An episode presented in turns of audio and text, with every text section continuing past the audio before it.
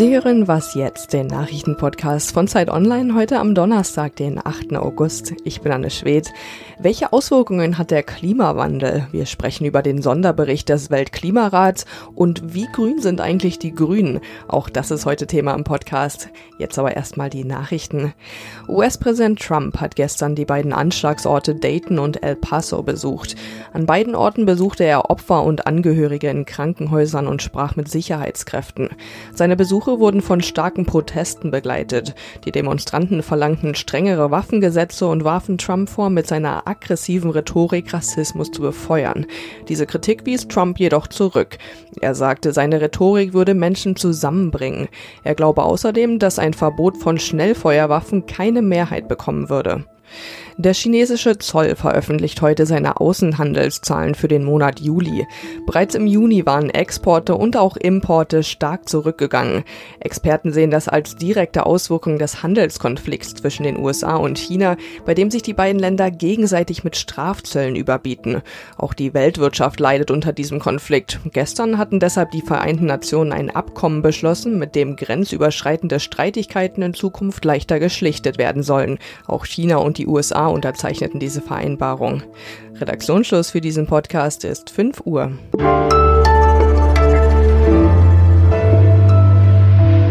Hallo und herzlich willkommen zu Was jetzt an diesem Donnerstag. Ich bin Erika Zinger.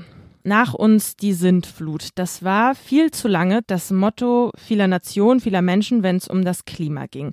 Aber der Klimawandel, der ist bereits spürbar und deshalb ist es höchste Zeit zu handeln. Das zeigt auch der Sonderbericht des Weltklimarats, der heute vorgestellt wird. Mehr als 100 Forscherinnen und Forscher aus 52 Ländern haben dafür untersucht, welche Auswirkungen der Klimawandel haben wird, wenn wir unser Leben, unser klimaschädliches Leben nicht umstellen. Meine Kollegin Maria Mast aus dem Wissensressort ist bei mir im Studio und sie kann mir erklären, was genau in dem Bericht steht. Hallo Maria. Hallo Erika. Wie bedrohlich klingen die Ergebnisse, wenn man den Bericht liest? Die klingen auf jeden Fall ziemlich bedrohlich.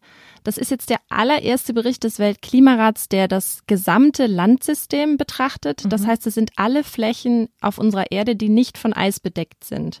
Und in diesem Bericht geht es dann um die Frage, wie sich die Ernährung der Weltbevölkerung sicherstellen lässt ohne dass wir dabei die Natur und unsere eigene Existenzgrundlage zerstören. Auf der einen Seite ist es so, dass 820 Millionen Menschen weltweit unterernährt sind. Auf der anderen Seite ist es so, dass wir immer größere Flächen nutzen und dass wir auch immer größere Flächen brauchen, weil beispielsweise der Fleischkonsum steigt und der immer größere Anbauflächen für die Tiernahrung benötigt.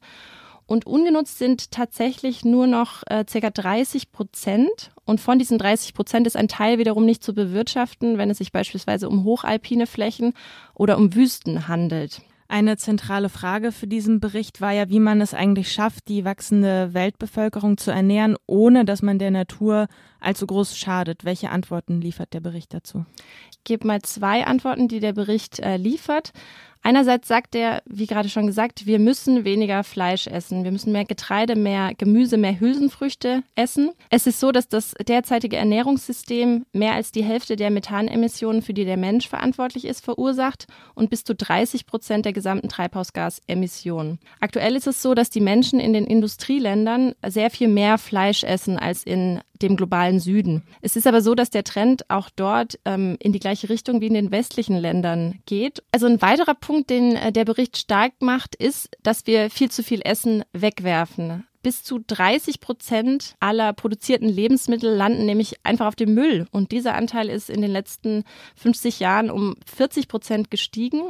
Pro Kopf wird in Europa und in Nordamerika beispielsweise viel, viel mehr Essbares weggeworfen als in afrikanischen Ländern oder beispielsweise in Asien. Derzeit brennt in Sibirien ganz schön viel Waldgebiet und Greenpeace beispielsweise spricht auch schon davon, dass das Auswirkungen auf den Klimawandel haben kann. Wie sieht's mit dem Wald im Allgemeinen aus? Ja, der Wald hat äh, auch eine wichtige Funktion, eine sogenannte Senkenfunktion. Er kann CO2 aus der Atmosphäre aufnehmen und wirkt so auch gegen den Klimawandel. Werden jetzt aber Wälder in Ackerland umgewandelt oder brennen Wälder ab, das ist natürlich ein Extremfall, dann wird dieses CO2, was in Stämmen, Wurzeln und auch im Boden wieder gespeichert ist, äh, freigegeben. Man hört immer wieder von Aufforstungen, zuletzt beispielsweise in Äthiopien. Mhm.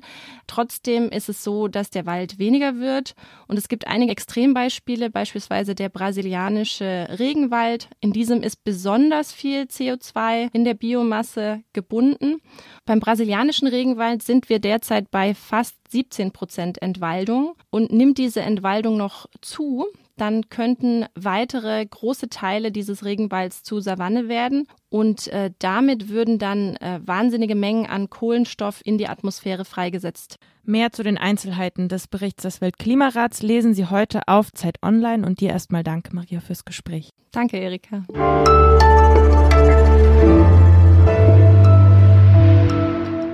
Und sonst so? Es gibt sehr viele Wege, Sexismus zu begegnen als Frau. Man könnte versuchen zu argumentieren. Glauben Sie mir, ich habe es versucht, funktioniert selten. Man kann laut werden, man kann sich aufregen oder auch mal nichts sagen. Auf Twitter versuchen es einige Frauen gerade mit Ironie unter dem Hashtag Dichter dran. Aber von vorne. Die Journalistin Nadja Brügger hat sich über eine Rezension in einer Schweizer Tageszeitung, nämlich dem Tagesanzeiger, aufgeregt. Ein älterer Mann hat da über das Buch einer jungen Frau geschrieben und anstatt einfach wirklich über ihr Buch zu schreiben, hat er einfach über ihr Aussehen auf einem Foto geschrieben. Die besagte Autorin heißt Sally Rooney, die ist 28 und hat eine ganze Menge Literaturpreise bekommen. Aber auch wenn sie die nicht bekommen hätte, ist es natürlich völlig gleichgültig, wie sie aussieht, wenn man über ihr Buch schreibt. Die Journalistinnen und Autorinnen Nadja Brügger, Simone Meyer und Güsen Kar haben das männliche Verhalten dann einfach mal gespiegelt und nun schreiben sie und viele andere so über Schriftsteller, wie es sonst nur Männer über Schriftstellerinnen können. Ein kleiner Vorgeschmack, ich habe da was vorbereitet. Hermann Hesse schrieb, wie er lebte, feenhaft und versponnen, ein Homme fragil, sehnsüchtig eine Ritterin auf ihrem weißen Pferd wartend.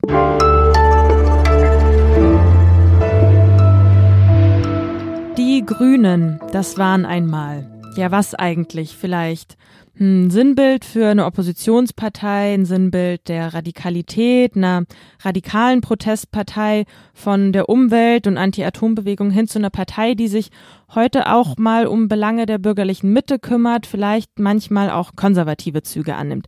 Wie grün sind die Grünen also heute noch? Mit dieser Frage beschäftigt sich die aktuelle Ausgabe der Zeit und Tina Hildebrand aus dem Hauptstadtbüro der Zeit ist bei mir am Telefon. Sie hat darüber mit Daniel Kohl-Bendit im Interview gesprochen.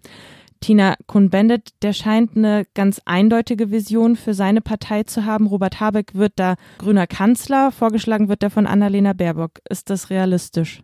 Genau, also das ist seine Vorstellung. Er wünscht sich das. Er begründet das damit, dass die, die Parteienlandschaft sich so verändert hat, dass eine Partei heute mit 25, 26 Prozent den Kanzler stellen kann und damit, wie sich die Grünen und auch die Republik verändert haben.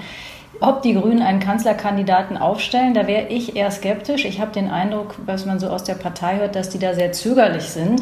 Die haben nämlich ein bisschen Angst, in die Westerwelle-Falle zu tappen. Der hat sich ja mal eine 18 auf die Schuhsohlen draufgeschrieben und hat dann aber nur äh, weniger als 10 Prozent bekommen. Und da gibt es also äh, große Sorgen, dass man zu klein rauskommt, weil man sich vorher zu groß macht. Also ich glaube, das ist äh, sehr offen. Du sprichst das selbst im, im Interview an. Es ist immer einfacher, Fragen zu formulieren. Und die Grünen sind darin eigentlich ganz gut. Und wer dann aber in die Regierungsverantwortung kommt und die trägt, der muss dann aber mal Antworten liefern auf diese Fragen. Und das spricht Cohn-Bendit dann selbst an. Die Regierungsverantwortung würde man sich ja eben mit CDU, CSU teilen müssen.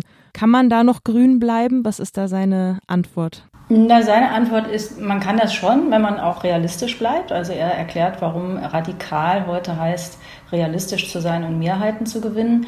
Und tatsächlich muss man sagen, die Grünen haben eben anders als früher nicht nur irgendwie Visionen, sondern die haben auch sehr gearbeitet und ähm, haben sich schon in den Jamaika-Verhandlungen als diejenigen eigentlich erwiesen, die am besten in den Themen drin waren. Ähm, also insofern arbeiten die schon sehr stark daran, das übereinander zu bringen. Trotzdem gibt es natürlich wahnsinnige Erwartungen und die sind unrealistisch zum Teil und die werden auch ganz bestimmt zur Enttäuschung führen. Und die Grünen sind da in so einer Zwickmühle. Den einen geht das viel zu weit, die haben Angst, dass ihnen morgen das Steak weggenommen wird und die anderen werden dann sagen, na, aber wir dachten, ihr macht alles anders. Aber was ist dann jetzt die Antwort auf die Frage nach Radikalität? Also sind die Grünen noch radikal oder haben sie ihre Radikalität eingebüßt über die Jahre? Na, das ist immer die Frage, wie man radikal mhm. definiert. Ich würde sagen, die sind nicht radikal, aber die sind klug geworden oder klüger, als sie früher waren und haben erkannt, dass einem die radikalste Position nicht nützt, selbst wenn sie hundertprozentig richtig ist, wenn man keinen hat, der mit einem mitgeht. Und ähm, deswegen würde ich sagen, sie sind nicht mehr radikal. Man kann jetzt das Wort radikal natürlich irgendwie so ein bisschen, bisschen umwerten, so wie das Daniel Cohn-Bennett macht, dann, dann sind sie noch radikal. Also muss man sich vielleicht einfach ein bisschen damit abfinden, dass auch eine Partei, die quasi aus so einer, ja, aus so einer Umwelt, aus so einer Anti-Atom-Bewegung und so weiter, Friedensbewegung kommt, sich einfach auch über die Jahre natürlich entwickelt hin zu etwas, was vielleicht nicht mehr ganz mit dem, mit dem Gründungspartei zu tun hat.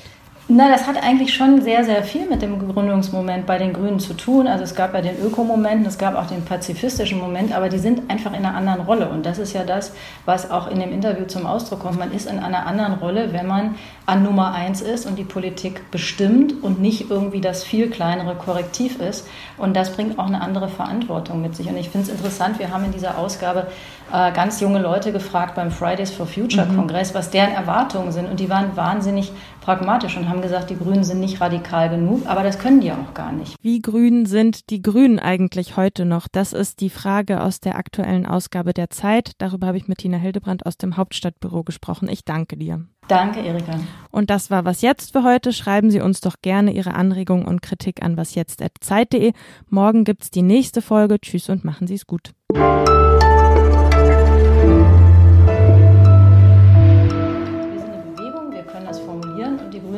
Nicht. Also die sind schon so klug, schon klüger als mancher Kommentator und erwarten das gar nicht, weil die eben genau verstehen, dass unterschiedliche Rollen auch unterschiedliche Möglichkeiten mit sich bringen.